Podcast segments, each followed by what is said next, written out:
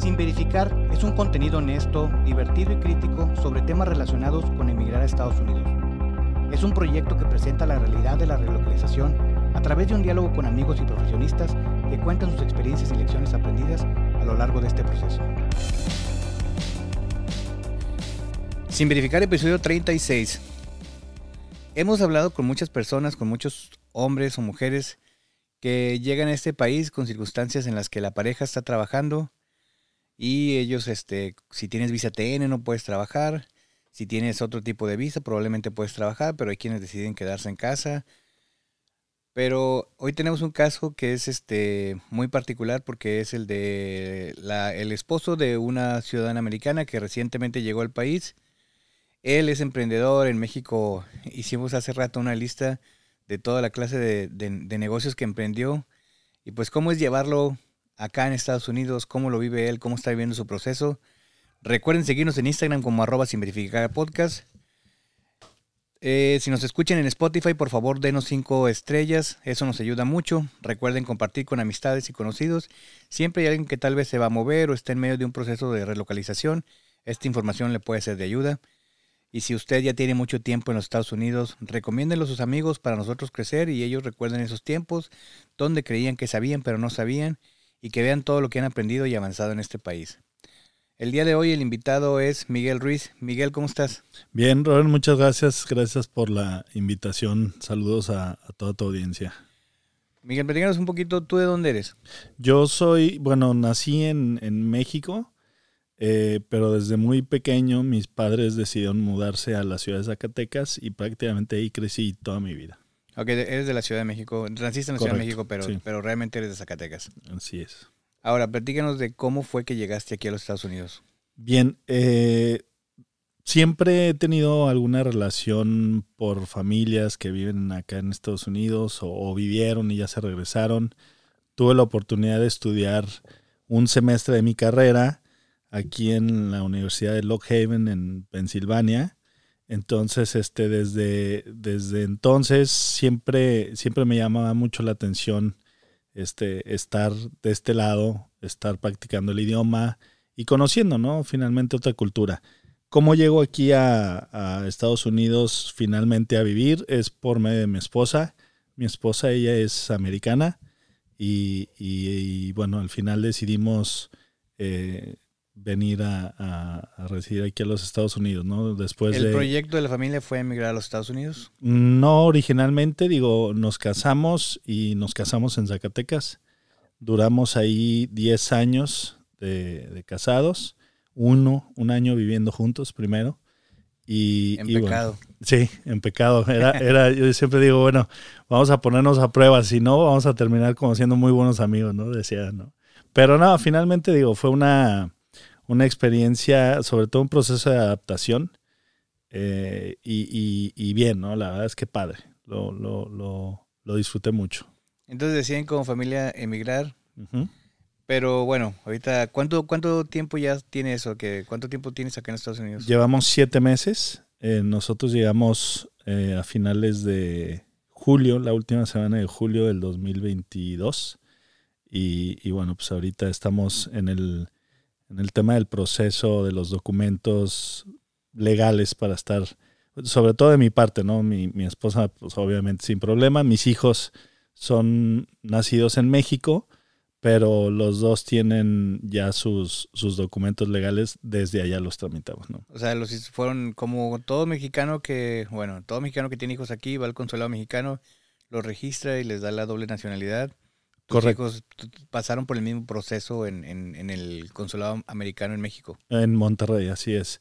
Eh, nosotros pudimos haber iniciado a lo mejor un proceso legal desde México para poder hacer más fácil a lo mejor como esta transición, pero nunca lo hicimos porque nunca pensamos en... ¿No lo consideraron? No, digo, vivíamos contentos, felices en, en México y, y, nunca era como un plan de que nos queremos ir a Estados Unidos, ¿no? O sea, lo decidió ella el año pasado, en el mes de, el año antepasado, en diciembre, en una visita a, sus papás y, bueno, nos pegó el tema de COVID. Eh, yo creo que eso sí cambió un poquito, como que aceleró más la decisión porque pues finalmente los padres van envejeciendo y el hecho de que no convivan los niños con, con los papás maternos, pues sí, sí llega a afectar un poquito el tema de, de por qué no darnos la oportunidad, ¿no? Entonces llegó un momento en, en que yo decidí también como pues no ser tan egoísta y decir, oye, pues mis hijos acá están con sus abuelos paternos, pero, pero la otra parte, ¿dónde queda? ¿no? Ok, entonces era como una cuestión de que tengan ellos la experiencia del otro lado de la familia. De convivir con sus abuelos maternos y, y, esa yo creo que ha sido la razón principal, básicamente, de habernos movido aquí a Estados Unidos. Ahora, también como emprendedor, pues es más fácil, al mismo tiempo más difícil, tomar una decisión como esta, porque no estás atado a una empresa o no estás atado a, una profesión en la que solamente la puedes desarrollar en el lugar en donde estabas. Sí, exactamente. Digo, yo creo que mi perfil me ayuda mucho porque eh, pues hemos tenido la oportunidad de, viajar, incluso vivir en otros países y, yo el día de el día que me casé recuerdo muy bien que yo le decía a Ashley, eh, le decía, sabes qué, así como tú te viniste a México a vivir, renunciaste a tu trabajo, a tu vida, en cualquier momento que tú decidas regresar a tu país, dímelo, dame un poco de tiempo y podemos hacer lo mismo, ¿no? Esté haciendo lo que yo esté haciendo, no te preocupes. Por mí, digo, yo me adapto, ¿no? Sí, pues es importante que ese apoyo sea recíproco, ¿no? O sea, tanto de un lado como de otro. Correcto. Bueno, hay una... Bueno, ¿tú, ¿tú regresarías a México? Sí, definitivamente. Digo, es un país eh, con mucha cultura, con muchas tradiciones mi familia está allá, amo la comida, eh, amo el, comportamiento en sí del mexicano, pues es padrísimo, ¿no? Comparado con, con Estados Unidos, digo, es una cosa que se extraña. Y sí, sí, regresaré a México. Dentro de los próximos 10 años, te soy sincero, no vamos a regresar a México porque dentro de nuestro plan de vida como pareja, pues está, está en Estados Unidos, ¿no? Estoy hablando de 10, 12 años, entonces soy realista también, ¿no? No te digo, oye, yo me quiero regresar el año que entra, no. Eh, aunque me cueste eh, a lo mejor algunos temas culturales o extrañen la comida, nuestro plan es este y aquí vamos a seguir. Bueno, pero también como emprendedor, pues puedes crear muchas otras soluciones, ¿no? Sí, definitivamente hay muchas oportunidades. Oye, y hay una pregunta que estrenamos que no, no hicimos el episodio anterior, este, pero es una pregunta muy básica. ¿Tú dónde aprendes? ¿El tema de emprendimiento? No, ¿tú dónde aprendes? O sea, cualquier cosa, ¿dónde aprendes? ¿Dónde, o ah, sea, en el día a día, ¿dónde te gusta aprender cosas? La verdad es que soy una persona que eh, más allá de, de digo, puedo estar leyendo artículos, me, he involucrado, por ejemplo, mucho en lo que son las cámaras empresariales.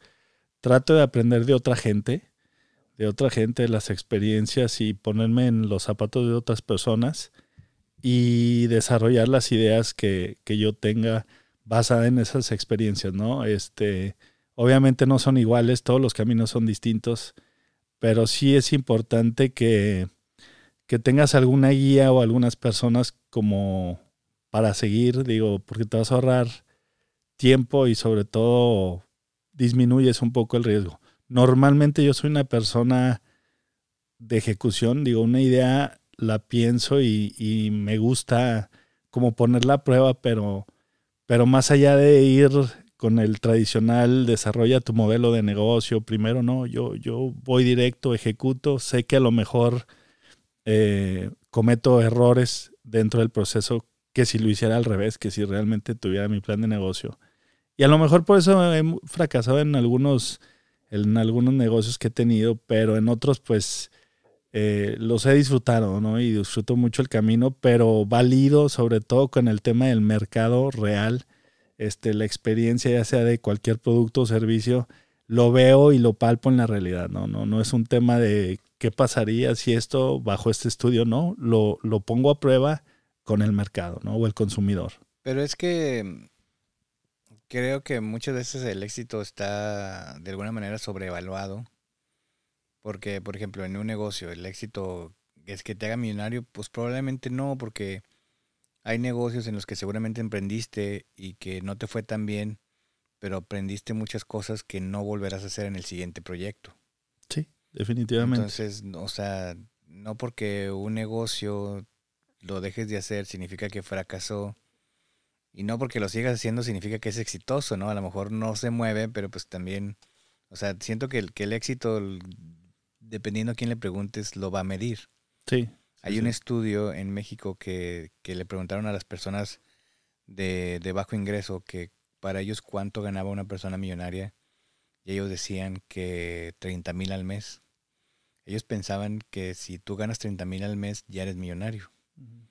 y, y, les preguntaban a, los, a las personas con, con más de 30 mil pesos de ingreso que para ellos cuánto era una persona pobre y decían que una persona pobre ganaba 3 mil pesos al mes o algo así.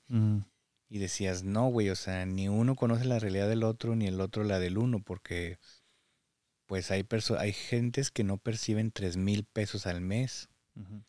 Y con 30 mil pesos al mes no eres millonario ni eres clase media y, a veces hasta, hasta puede resultar poco en algunas ciudades como Monterrey o la Ciudad de México o Guadalajara.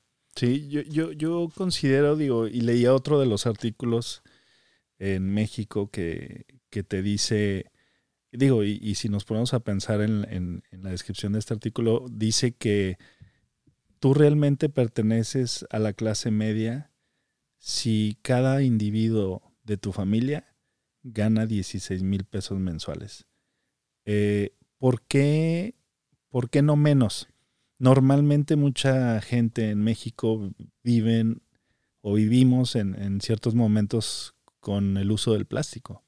Entonces puedes tener acceso con ciertos productos o vestir de cierta forma o ir a restaurantes donde acuden cierto nivel socioeconómico y tú sientes eh, que eres perteneciente a una clase media cuando en realidad eres media baja, ¿no? ¿Por qué? Por el uso del plástico, por el acceso a, a este tipo de créditos y vives en una burbuja donde dice, oye, yo considero que yo soy de clase media, pero en la realidad estamos más abajo que de esa clase que, normalmente tienes ese sentimiento, ¿no? Entonces, este, la realidad contra la, la, el deseo, pues es muy distinto, ¿no? Sí, es que es, es, es, algo muy, de repente muy trivial, ¿no? Porque pues cómo te percibes, pues siempre te vas a percibir mejor de lo que estás y digo, y también pues no tiene sentido percibirte peor. Pero bueno, volviéndolo al emprendimiento, platicas un poco de tu historia de emprendimiento en México. ¿Qué, qué, todos estos años de experiencia de emprendimiento, qué clase de negocios te llevaron a hacer?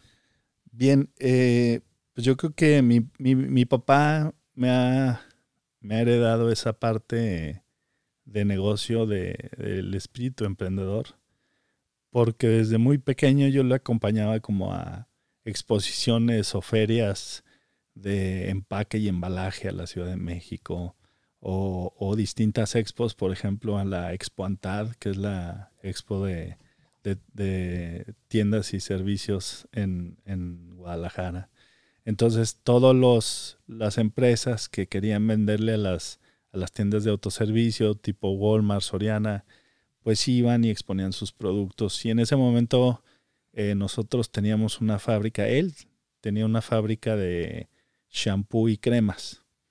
Entonces yo crecí desde niño, desde que nos mudamos a Zacatecas, con, con ese proyecto, acompañando a mi papá. Digo, no, no, no trabajaba yo directamente, pero ya cuando tenía pues, la posibilidad a lo mejor de manejar, pues les ayudaba a repartir a ciertas tiendas los productos y, viene ahí como el, el, comienzo ¿no? del aprendizaje en el tema del emprendimiento. ¿no? Y bueno, posteriormente eh, me, pongo a estudiar, me gradúo, eh, tengo, tengo una carrera en ingeniería industrial en el TEC de Monterrey, Campus Zacatecas.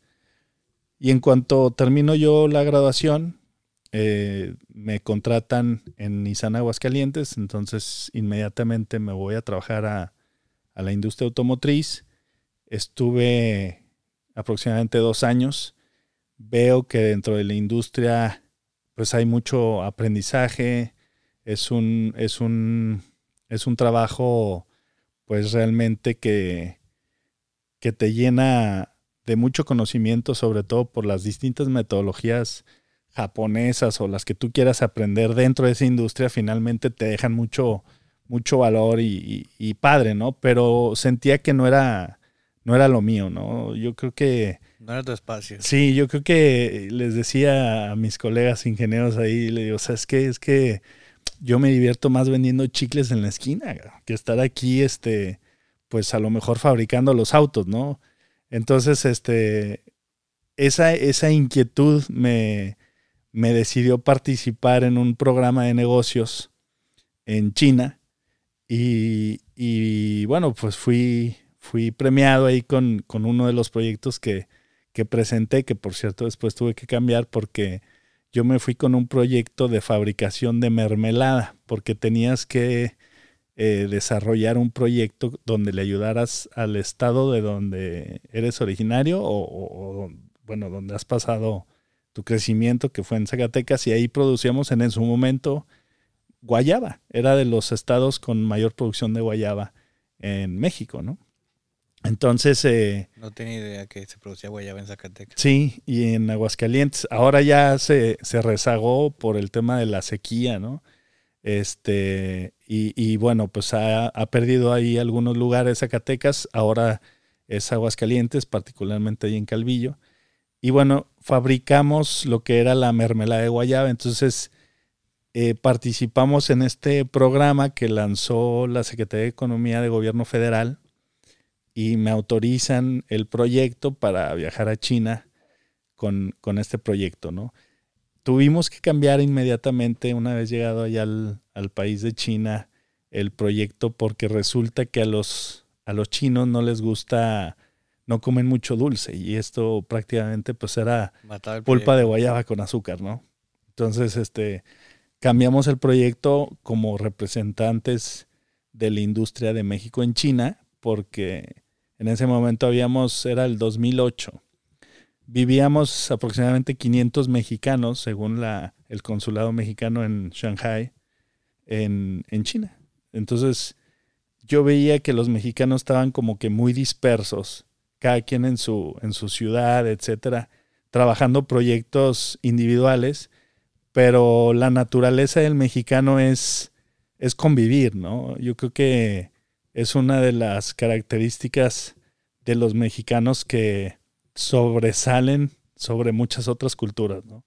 Entonces, este, yo les decía, oye, ¿por qué no tenemos aquí una representación de una cámara que nos permita gremiarnos. Digo, sabemos que está el consulado, pero el consulado ve, pues ve esas partes de, ayudar al mexicano en ciertas situaciones, pero, pero más allá, pues hacer algo en el tema de los negocios o en el tema de emprendimiento, ¿no? Entonces, eh, en ese momento mi papá era eh, presidente de la Cámara de la Industria y de la Transformación en Zacatecas.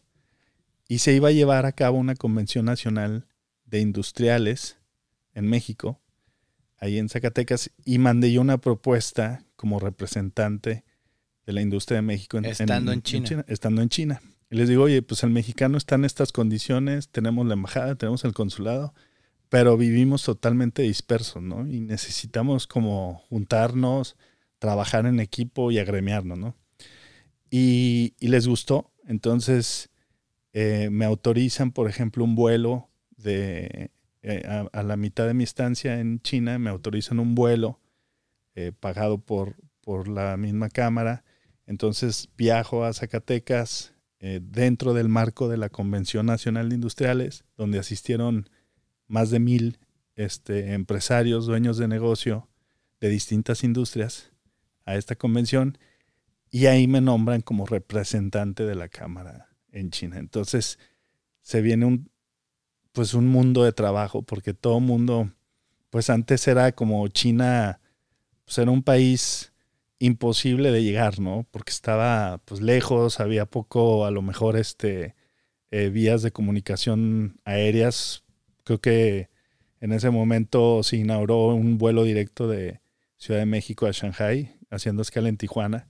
Entonces era como, wow, ¿no? O sea, íbamos a llegar a China y se veía como... Sí, también supongo que China se empezaba a abrir al mundo, ¿no? Exactamente, exactamente. Entonces se viene pues muchísimo trabajo. Yo traía la experiencia de Nissan, de la industria automotriz. Me meto también adentro de los sectores porque BYD, que es el, el primer fabricante de, de autos eléctricos en China, eh, tenía interés de hacer una inversión acá en México y, trajimos en una misión comercial a los ejecutivos de BYD a la Ciudad de México y de igual manera recibimos a muchísima gente empresaria de México, incluso hijos de empresarios que querían pues vivir la experiencia de conocer China a través de a lo mejor de los estudios, ya sea de negocios o, o del propio idioma mandarín, pues les ayudábamos como en el tema de, de la inscripción a una universidad para que vivieran la experiencia, incluso algunas veces pues solo por el tema del choque cultural, ¿no? Entonces, muchísimo trabajo en esa parte, ¿no? Sí, de que llama mucho la atención porque es un país completamente opuesto a... O sea, a lo mejor si te mueves en todo nuestro continente americano, pues hay muchísimas similitudes, aún con Canadá y Estados Unidos. Pero ir a China es una experiencia completamente distinta. Totalmente distinta y son muy diferentes a nosotros, ¿no? Recuerdo que nos tocaron las Olimpiadas en, el 2008 en Beijing y tomarte una foto, por ejemplo, digo, por mencionarte un ejemplo de, las diferencias, no, era imposible tomarte una foto solo sin un chino atrás eh, o a un lado tuyo, porque pues era muy poco común que los extranjeros pues visitaban ciertas ciudades, ¿no? Entonces había muchísimos millones de personas, obviamente chinas, que, que incluso pensaban que tú eras como el deportista de alto rendimiento que iba a participar en alguna de las este, disciplinas, ¿no? De las Olimpiadas, ¿no? Entonces era pues vaciadísimo eh, toda esta experiencia, ¿no? O sea, porque te trataban acá como, sí. como atleta. Sí, exactamente. Eh, te hincabas para una foto con tus amigos y en cuanto decían foto, se acercaban 10 personas de un lado, 10 otros al lado izquierdo y 10 atrás y terminabas con una foto de 40 cuando eran tres tuyos, no nada más. O sea, ¿te imaginas que ahorita estás en la oficina de un este, empresario chino que dice, mira, yo me tomé la foto con estos atletas sí. en el 2008? Sí, sí, y sí. realmente nada más es Miguel Ruiz ahí. Sí, sí, sí. Incluso había... Eh, el, el, chino en el 2008, digo, seguramente ya cambió mucho, cambia, el país avanza rapidísimo, pero eh, había invitaciones, por ejemplo, nosotros como extranjeros a participar en películas chinas y te utilizaban pues nada más para ponerte ahí, no decías nada, nada más te quedabas parado y te grababan, pero era un tema de estatus de la propia comunidad decir, wow, o sea, está participando un extranjero en este de los extranjeros este, que contrataron y que les pagaron mucho dinero para salir sí, en esa sí, película. Sí. Incluso, por ejemplo, ir a un, no sé, a, a, un antro. Si llegabas a un antro chino, era increíble la cantidad de mesas que querían que tú como extranjero te fueras a sentar a su mesa, porque era un tema de, de algo, mira, algo el extranjero está conmigo, ¿no?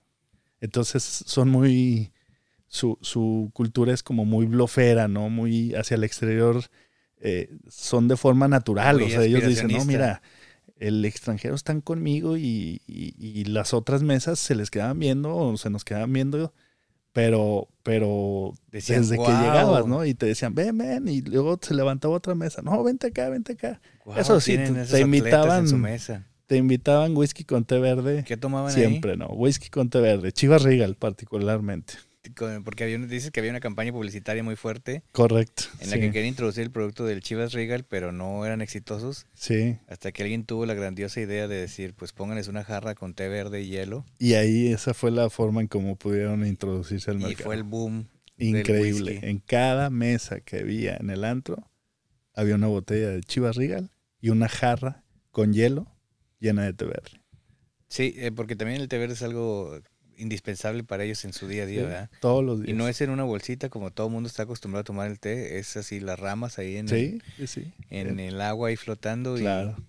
y no se ve apetente al- a la vista, pero pues es algo que ellos hacen todo el tiempo. Correcto. Como los mexicanos, la coquita. Sí, tomarte un cocón.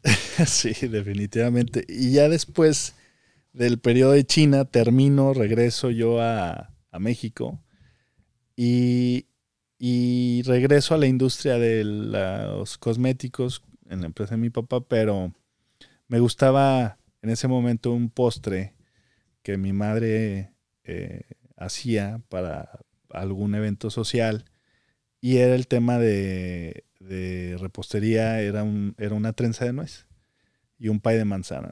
Entonces, este, pues regularmente en, varias ocasiones yo le solicitaba a ver si me, me hacía el favor de, hacer estos postres porque me encantaba, ¿no? Entonces, este, un día dijo, ¿sabes qué? Eh, pues ya no te voy a hacer, más bien te voy a enseñar cómo hacerlo, ¿no? Dije, ah, me parece bien, pues sirve que yo me lo hago cada que quiera, ¿no? Porque a veces pues me, me cambiaba la receta y, y, le echaba menos azúcar, ¿no? Y le digo, oye, este ya no sabe igual, sabe insípido, ¿no? Y decía, no, pues es que tu papá es diabético y pues te tengo que cuidarle las cantidades. Si la receta dice algo, digo, hazla como es, no, no, no la cambies. No, pues estoy cuidando de tu salud. Pero ya no lo disfrutabas igual porque cambiaba el sabor, ¿no? Apégate al reglamento, mamá. sí. Sigue las instrucciones. Sí, exacto. Nada más síguele y échale lo que dice de azúcar, ¿no? Entonces, eh, me gustó mucho el tema de, la producción en sí de, los postres. Y bueno, hoy en día tenemos un negocio pequeño allá en México que, se dedica a la fabricación de, pan y postres, ¿no? ¿Cómo es la idea esta de no ser experto en algo? Porque no eres panadero, por decir pero, o sea, creo que es la naturaleza del emprendedor el, decir, bueno, no le sé, pero le investigo y lo hago. Sí, yo creo que es un, uno la pasión por el tema, yo creo que te tiene que gustar eh, eh, el tema donde, donde te vas a desarrollar, ¿no? Porque he tenido algunas experiencias donde, donde he arrancado algunos negocios, pero el, o sea, está bien por el tema del negocio, la experiencia, pero el tema o, el producto no es como wow, ¿no? Y en este particularmente, digo, yo tengo memoria desde que yo era niño, eh, pues no sé si se me antojaba una Carlota, que era el postre pues, más fácil que hacíamos. Que la Carlota es este postre de galletas de galleta María, y limón y crema. Con leche condensada. Entonces yo, lo, yo lo fabricaba eh, de manera constante, incluso ahí con, mi hermano, y, pues éramos capaces de terminarnos pues una, un, postre de, buen tamaño como para reunión familiar entre él y yo, ¿no? Entonces, este, lo hacía seguido, ¿no? Yo conozco una persona que le gustaba tanto que hizo dos refractarios para comerse uno ella y, otro, y otro dárselo a la familia y se terminó comiendo los dos refractarios. sí, y es, y es un producto tan sencillo que, que bueno, pues lo haces en, media hora, ¿no? Y, ya está listo para, comer. Entonces, desde ahí, desde esos recuerdos, pues, pues yo creo que, decía mi hermano, ese, ese es tu producto con mayor experiencia, ¿no? Y sí, tienes razón, porque pues es el que más he trabajado, ¿no? Y los otros que me enseñó mi madre, pues me, gustaron, eran productos más, más gourmets, de, de, más difícil eh, producción, ya llevaba más tiempo, ya, ya tenías que ver el tema de las temperaturas, el tema de la masa, ¿no? Y me gustó, me gustó prácticamente pues el, tema de la industria de la panificación. Me metí de lleno, durísimo al tema y este, y bueno, pues hoy te puedo cocinar o fabricar alguna masa hojaldre, alguna masa danesa, por ejemplo, cosas que, que pues en la vida yo pensaba en hacer, ¿no? Este, finalmente estás dentro de una industria, digo, yo soy ingeniero industrial, y en cualquier, yo creo que el ingeniero, son las ventajas de, de la ingeniería industrial que puedes estar dentro de cualquier industria y puedes aplicar pues, algunos conocimientos de, de, lo que estudiaste, ¿no? Entonces, pues esa combinación entre, entre el tema de, las harinas, en el, tema de, la comida con mi carrera, pues eh, fue muy buena, comulgó muy bien y, y, eso me dediqué los últimos 11 años que estaba ahí en México. Inicié una empresa de cero, te estoy hablando de, de la Pues sí, yo creo que la primer trenza de Noel la horneé en una, en la casa de mi papá, en una estufa que pues, tenía años a lo mejor eh, de no... Guardando este, sí, sartenes. de almacén, ajá. Entonces, este, pues saqué estos, estos, este, ollas, ¿no? Que, que, no se usaban porque tampoco sabías que estaban ahí adentro porque pues ya ahí era como el almacén, ¿no? Y, y empecé a fabricar ahí, empecé a fabricar, empecé a fabricar. Recuerdo una vez que, que hacíamos algunos productos con miel de abeja y, y, se metieron un chorro así de abejas eh, por, el, por el aroma y, el tema de la miel. Y se metieron a la casa y tuvimos ahí un problema porque tuvimos que hablarle a los bomberos para sacar a las abejas, etcétera, ¿no? Porque empezaba a producir ya, pues a lo mejor algunas cantidades de, en vez de una, pues ya te ibas a siete, ocho. Y esas siete, ocho, pues te involucraba todo el día horneando en este tipo de horno porque pues te cabía una o dos piezas por cada dos horas o tres horas que tenías que estar ahí esperando, ¿no? Pero era un tema de gusto. Incluso mis, mis ex compañeros allá en Nissan Aguascalientes no, regularmente me pedían que les lleváramos trenzas de nuez y pues ahí empezamos la fabricación hasta que después empecé a comprar pues ya equipos. Exacto, charolas, hornos. Y sobre todo, a medida que ibas avanzando en el tema del conocimiento del sector, pues ya decías, oye, pues es que hay maneras más fáciles de hacer esto, ¿no? Te vas siendo más eficiente, ¿no? Exactamente, sí. Y, y, vas creciendo y bueno, también los problemas pues van creciendo, ¿no? Junto contigo y, y de todo, ¿no? La verdad es que pasamos eh, tiempos muy divertidos. Ahora, y tiempos de, de aprendizaje. Ahora, ya tuviste toda tu experiencia en México como, como este emprendedor. ¿Tú cómo ves que está la situación en los Estados Unidos? O sea, ¿realmente es la tierra de las oportunidades o de, de los meses que tienes que al momento entendemos que no puedes trabajar porque estás en el proceso de conseguir tu papel? Pero, ¿cómo, cómo has visto tú esto? O sea, ¿es, es mejor, es peor? ¿Tú, tú cómo lo, lo ves ahora que, que ya estás acá? Yo creo que es un mercado muy noble porque tiene poderes adquisitivos enormes. Entonces el, consumo, el nivel de consumismo es altísimo en todos los productos, en, en, todos los sentidos, ¿no? Este, si tú ves las tiendas, los restaurantes, pues están llenos siempre porque, porque hay para gastar. hay dinero. Entonces, cualquier oportunidad, digo, yo cuando llegué, mm, primero llegué como a, tratar de conocer, digo, no es lo mismo haber venido de estudiante a, ahorita, en esta etapa, digo, yo tengo 40 años, pero, pero ahorita ya veo como que las cosas... Eh, de una manera distinta y, quiero pensar bien, incluso me he hecho la, la misma pregunta de si me si me dedico a lo mismo o, cambio, ¿no? De, giro. Este, y es algo que tengo que definir, pero sin duda yo creo que Estados Unidos tiene un mercado muy grande.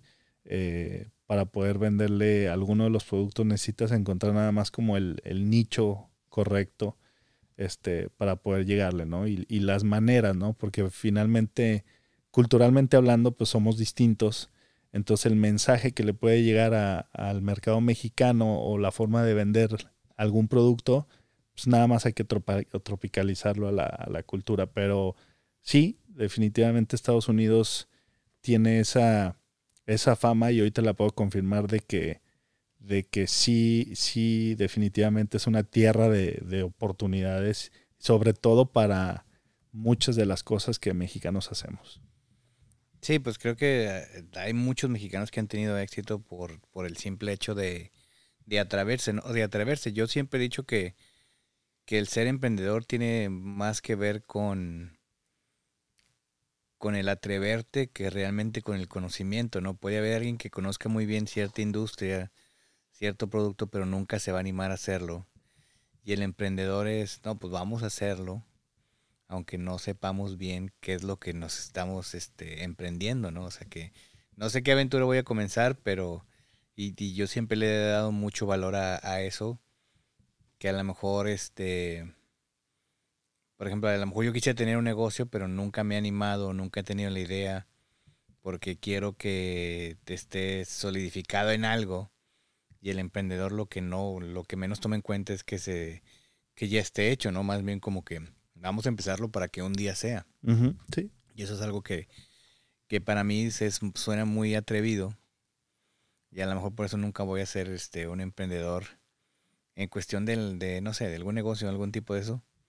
Pero luego veo, por ejemplo, lo que estoy haciendo con el podcast y digo, bueno, de alguna manera u otra es un emprendimiento porque... Definitivamente. Porque no, no existía, no sabía y, y ya tiene más de un año llevándose a cabo, ¿no? Muchas felicidades. La verdad es que estás agregando muchísimo valor a la comunidad, digo, y es un emprendimiento que a lo mejor, si hablamos de temas monetarios, digo, no sé, a lo mejor desconozco, pero a lo mejor, pues tú no le cobras a la gente que viene aquí a participar ni a tus, este, las personas que nos están escuchando, ¿no? Pero es una, es un emprendimiento de alto valor, de alto contenido que tú le estás aportando a la comunidad en general este, mexicanos, incluso cualquier latino pudiera agarrar algunas, algunos tips, digo, sabemos que son distintos el tema de los trámites. Sí, dependiendo de dónde eh, vengas, aplican diferentes cosas. Pero yo creo que sí hay muchísima gente que se ha identificado con, con alguna u otra charla que, que tú hayas tenido y, y, les cambia totalmente la vida o se ahorran tiempo o se ahorran dinero. ¿no? Sí, no, ese es, y, digo, esa siempre fue la intención este, y, y, confiamos en que siga pasando eso, ¿no? Que alguien le ayude, que alguien le sirva la información. Seguimos buscando personas que quieran venir, seguimos buscando temas que podamos tocar. Como te platicaba, hay situaciones que por como fue mi proceso, pues yo no las pasé.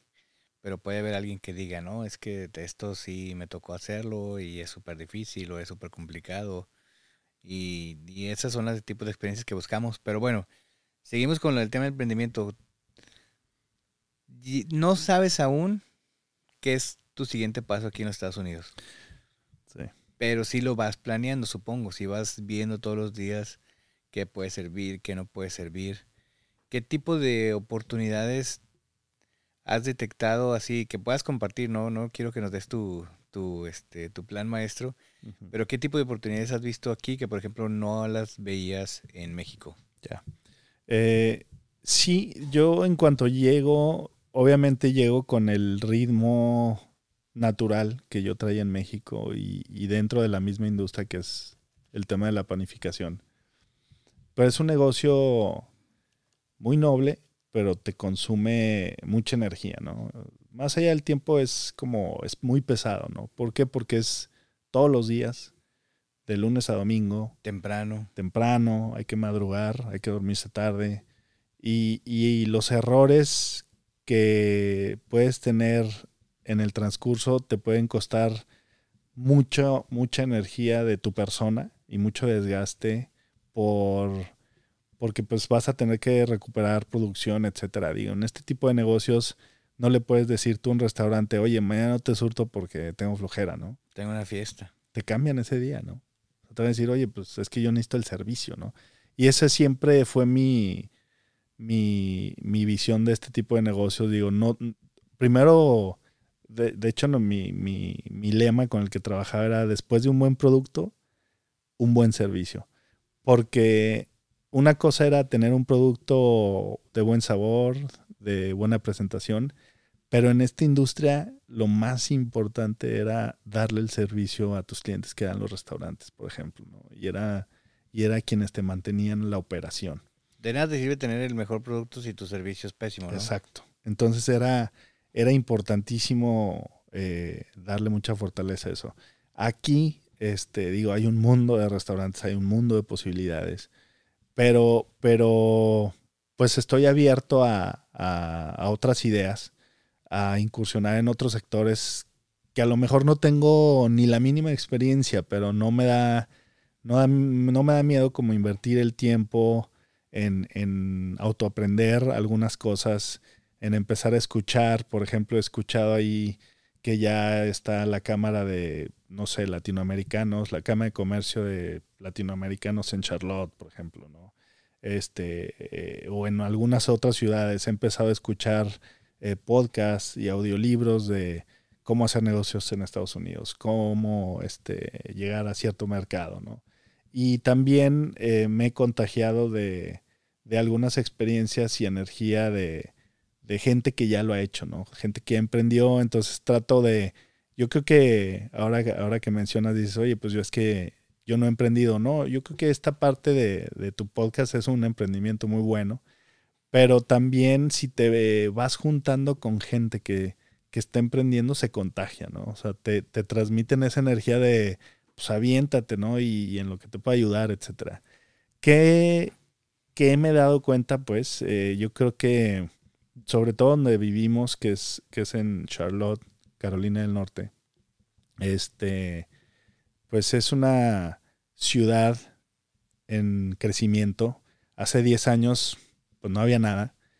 Y hoy tienen un problema, por ejemplo, de infraestructura vial por la cantidad de personas que están yendo a vivir allá. Uno, por el costo de vida.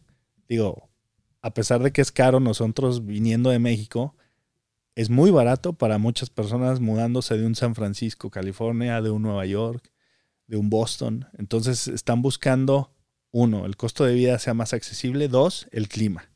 Entonces el clima ahí eh, pues es más cálido, no es, no es tan frío, la gente le está huyendo ahorita al frío. Entonces están llegando 200 personas diarias a vivir a esa área. ¿no? A establecerse Charlotte. Exacto. 200 personas.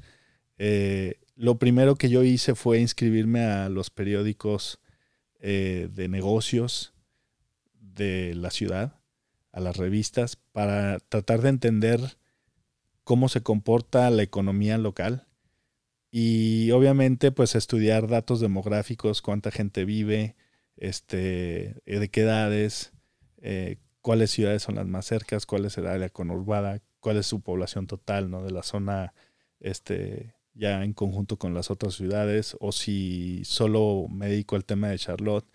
Y en base a, ese, a esos estudios, pues trato de, de dimensionar por dónde irme, ¿no? Traigo algunas ideas desde eh, empresas, por ejemplo, de venta de algún servicio o, capacitación y no ni siquiera pues que yo las vaya a dar, ¿no? Sino yo creo que hay una necesidad muy alta, por ejemplo, te estoy hablando de, no sé, los, los propios latinoamericanos poniendo negocios, ¿no? Hay gente que no sabe cómo empezar, pero tiene esa necesidad y a lo mejor tienen el dinero, ¿no? Pero necesitan ese conocimiento para poder disminuir el riesgo en, ciertas cosas, ¿no? Y el tiempo, ¿no? Los tiempos de, apertura, por ejemplo, de tu negocio. Entonces yo creo que puede ser por ahí. Y te hablo de una empresa de servicios porque es totalmente distinto a lo que yo hacía, ¿no? Dice Ashley, ahora sí te vas a ir como a lo, al, al, otro lado, ¿no? Porque estás dentro de la industria, pero ahora, pues a lo mejor de tener N número de empleados dentro de la industria que es más pesado y más conflictivo, pues a lo mejor eres tú y otra persona quienes van a ayudar a un grupo a capacitar. O hay otras cosas que, aprovechando el tema pues del idioma, por ejemplo, eh, que hablamos a lo mejor pues muy bien español, pero le echamos ganas al inglés. Más, sí. Yo creo que se abren otras posibilidades de negocios que muchas empresas pues están buscando estas ventajas competitivas porque eh, cada vez más, eh, yo le digo a Ashley, oye, pues tú eres de las americanas afortunadas que ya hablan español, que se preocupen los que no hablan español, porque va a llegar gente que está hablando español cada día, es más las personas que están llegando y hablan español. Y también cada día hay muchos americanos que dicen, oye, pues es que yo ya en mi trabajo tengo que aprender español porque convivo con mucha gente que habla español. ¿no? Sí, al final creo que la cultura ha ido cambiando mucho en cuestión de que mm, em, antes los productos que había para latinos o para mexicanos eh, había mucho pocheo, ¿no? En los contenidos, en la radio, en la televisión. Y hoy en día, pues no, porque digo, la mayoría de las personas hablan inglés y español, pero si quieren un contenido en español, quieren que todo se diga en español. O sea, yo, por ejemplo, al hacer esto trato de no utilizar anglicismos que seguramente resulta imposible para explicar todas las cosas de acá. Pero pues sí, no creo que la gente ande buscando a alguien que esté haga un podcast y que esté pocheando. A lo mejor nuestros hijos sí, porque ellos van a estar más acostumbrados a eso. Pero creo que las personas de nuestra generación, entre 30 y 40 años, pues no es necesariamente lo que están buscando. Claro. Sí, y definitivamente yo he visto, por ejemplo, no sé, si te metes un día a LinkedIn, ¿no? O a, o a las ofertas laborales que están en el mercado actualmente, muchas eh, de las ofertas ya te dicen, oye, necesita hablar español. ¿Por qué? Porque pues ya empieza a haber este, este convivio, ¿no? O algunos productos donde, donde van dirigidos a lo mejor a un mercado latino y, que el mensaje del marketing puede ser este, ya en español, ¿no? O, de ciertas formas que, necesitan llegarle a, estos, a este tipo de, mercado, ¿no? Entonces, pues he visto empresas de servicio, hay otra empresa por ahí textil que, traigo ahí alguna idea de una marca que ya registré, que, estoy viendo, pues también la, analizando la posibilidad si es por ahí. ¿Para dónde va? Exactamente, no, nada, nada, eh, esta, en esta ocasión no me quiero como acelerar y, e irme sobre todo en el aprendizaje a través de la experiencia, no. Ahora sí me voy a profundizar un poquito más en, cómo hacerlo, en cómo, en cómo llegar de la mejor manera, ¿no? Ahora sí, este, digo, aquí, por ejemplo, el plan, el plan de negocio te lo pide cualquier banco, te lo pide cualquier inversionista. Eh, digo, yo creo que en cualquier parte, ¿no? Simplemente en, en México, pues tú te avientas y, y tú eres el todólogo, ¿no? Y, yo decía, bueno, o me pongo a hacer el plan de inversión o me pongo a, fabricar pan para poder entregarlo, ¿no? Entonces yo le daba prioridad al otro para poder traer el dinero, ¿no? O cargo la Virgen o los cohetes. Exacto, ¿no? Entonces aquí pues ahorita afortunadamente tengo algo de tiempo para poder hacerlo, digo, y te hablo del tiempo porque estoy en el proceso de la documentación, como, como lo mencionábamos. Entonces es un, es un además de un periodo de reflexión de qué es lo que he hecho bien dentro de, del tema del emprendimiento, cómo lo puedo mejorar y en este país cómo, lo, cómo tomo esas ventajas que ya, o esas rayas al tigre, ¿no? Que, que traemos bien marcadas y con lo que nos solicitan aquí dentro de este país para que se empiecen a abrir los créditos y las oportunidades y empezar a tocar puertas, ¿no? Por esa razón, pues nos hemos acercado ahí a algunas cámaras ya locales y, y pues a, temas de rompehielos, a temas de convivios, desayunos, cafés, donde vas escuchando por dónde se están moviendo las cosas, ¿no? Entonces, este, pues son las ideas ahorita eh, prácticamente que, que, tenemos. Hay alguna otra, por ejemplo, eh, vender algunos temas de servicio, pero con gente operando en, en México, en otro país. Escuchaba a un profesionista que tiene él una empresa de marketing eh, con altos volúmenes de facturación, pero sus empleados están en Filipinas. Entonces todo, todo lo está mandando para allá, le mandan toda la edición, todos los videos, etcétera, de lo, de lo que está vendiendo aquí. Y, pues ya ahorita pues son formas. manufacturar este multimedia en otro país. Sí, sí, sí. Finalmente son formas que nos ayudan. Ahora, no sé si has escuchado, por ejemplo, ChatGTP, eh, que ahora pues es un boom y es una es un tema que yo los últimos tres semanas he utilizado todos los días para poder comunicar y mandar un mensaje concreto de lo que realmente quiero decir, pero que me está tomando a lo mejor por, por ser un segundo idioma, que es el inglés, pues a lo mejor lo que me tomaba 40 minutos en yo redactar lo que... La idea. Que la idea la tengo inmediatamente, ¿no? Entonces eso nos hace y nos facilita muchísimo hoy en día comunicarnos con gente de, no, no, solo te hablo de Estados Unidos, del mundo, ¿no?